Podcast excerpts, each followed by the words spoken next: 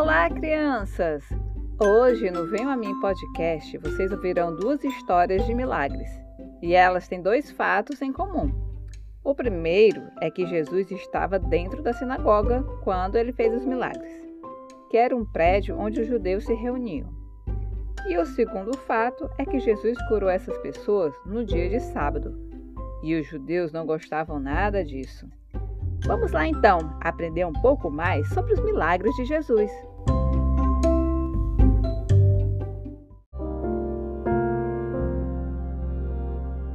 Certo sábado, Jesus estava ensinando numa das sinagogas. E ali estava uma mulher que tinha um espírito que deixava ela doente havia 18 anos. Ela andava toda curvada, sempre olhando para o chão, e de forma alguma conseguia se endireitar. Ao vê-la, Jesus chamou à frente e lhe disse: Mulher, você está livre da sua doença. Então, ele colocou as mãos sobre ela e imediatamente ela se endireitou. E, muito feliz por ter sido curada, louvava a Deus. Um dos chefes da sinagoga não gostou nada disso, pois para ele, Jesus não podia curar ninguém aos sábados pois pela lei de Moisés ninguém podia trabalhar aos sábados. Mas sabe o que Jesus respondeu para ele? Jesus respondeu assim: Então, esta mulher sofria longos 18 anos. Não deveria no dia de sábado ser liberta daquilo que aprendia? Depois de dizer isso, todos os que estavam reclamando ficaram envergonhados. Mas o povo se alegrava com todas as maravilhas que Jesus estava fazendo. Esse milagre está escrito lá em Lucas, capítulo 13, versículos de 10 a 17. Já no livro de Marcos, a gente encontra outro milagre de Jesus. Marcos 3, de 1 a 6. Numa outra ocasião, Jesus entrou na sinagoga e ali estava um homem com uma das mãos atrofiadas. Ele não conseguia mexer as mãos e os dedos.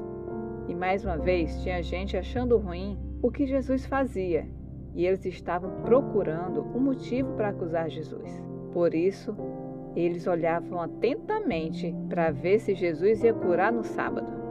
Jesus disse ao homem da mão atrofiada: Levante-se e venha para o meio. Depois Jesus lhe perguntou: O que é permitido fazer no sábado? O bem ou o mal? Salvar a vida ou matar. Mas eles permaneceram em silêncio. Jesus olhou para os que estavam à sua volta e, profundamente entristecido por causa dos seus corações endurecidos, disse ao homem: Estenda a mão. E ele estendeu, e ela foi curada. E o homem ficou muito feliz. Mas apesar de tudo isso, os fariseus saíram dali e começaram a planejar contra Jesus sobre como poderiam matá-lo.